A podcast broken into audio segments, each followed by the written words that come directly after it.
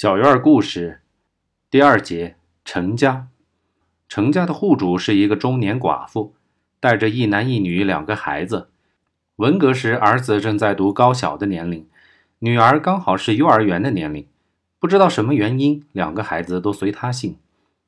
在十年浩劫的岁月当中，一个没有正式工作的女人带着两个孩子，度日之难是可想而知的。为了生活，她四处奔波。后来托隔壁邻居介绍，总算找到了个糊表纸板的工作。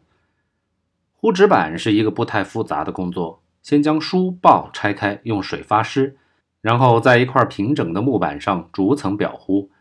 订货方要求糊几层，裱多大，都要按规定做好，再挂到小巷里晾干。晾干之后还要压平，然后才可以交货。纸板是制作纸盒、纸箱的初级产品，制作起来实行计件工资制。真正的多劳多得，少劳少得，不劳不得。活计虽简单，却很烦人。拆书最慢，难出活，另外还很累人，尤其是搅浆糊，相当耗力费神，且报酬极低。说也奇怪，打从他们家开始糊纸板之后，我们这个小院儿和这条小巷就逐渐成为了糊纸板的专业户集中地。用今天的话来说，就是糊纸板一条街。糊纸板的原料在那个时代是再丰富不过了，破四旧将各种各样的书报杂志横扫殆尽，凡不是大字报、批判稿之类的纸制品，一概在没收和扫荡之列。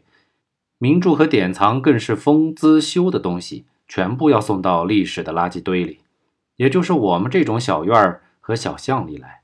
古今中外，概莫能免。我与陈寡妇的儿子小易刚好同龄。两人刚好也因为文革的到来而辍学，终日无所事事。因为两家的情况不同，命运决定了只有我可以游手好闲，而小易则必须和他的母亲一道为养活全家而劳碌。我就是在那个时候看到了许多别人无法看到的书。一开始我向小易借，他不假思索就借给我，非常爽快。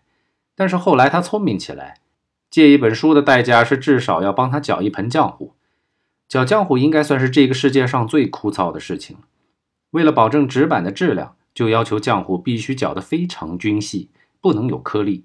有颗粒就意味着纸板不平整，不平整的纸板质量不合格，纸板就只能退回。为了消灭这些可恶的颗粒，我不知道吃了多少苦头。天天搅来搅去，手劲儿倒是提高了不少，但我并不为此高兴。唯一值得怀念的是小易的浆糊评书。小易搅浆糊时，经常会将他听来或者看来的评书故事讲给大家听，什么《封神榜》《水浒传》《说岳全传》《哪吒闹海》《聊斋》《柳毅传书》等等。这些故事我全是先听后看，源于他的故事讲得非常传神，不仅小孩爱听，连大人也会受到吸引。经常是一群人围着两个半大的小孩，这两个人一个边搅边讲，一个边搅边听。在一旁的陈寡妇满脸自得的边呼纸板边听儿子讲故事，并与其他听众一起如痴如醉。记得当年为了多看书，我是费尽了心机。为了逃避搅浆糊，我不惜将家里的很多好东西拿给小易去玩弄。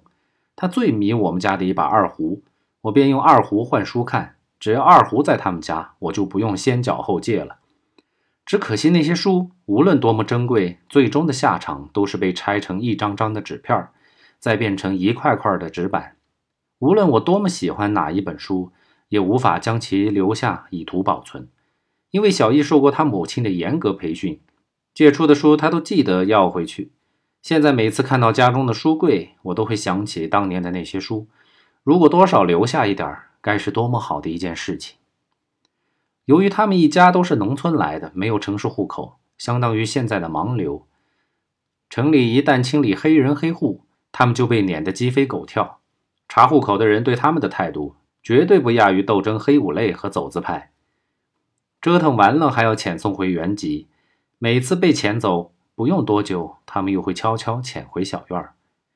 与我们相对安稳的日子相比，小易非常羡慕有城市户口的人家。他发誓今生一定要当上工人，因为那个年代只有工人阶级是最吃香的，领导阶级嘛，安全感相对要强一些。文革后期恢复上学，大搞复课闹革命，批判读书无用论。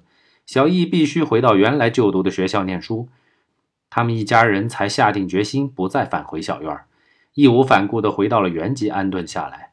两年之后，我接到小易的一封信，他在本县的一个钢铁厂当了工人，实现了自己梦寐以求的理想。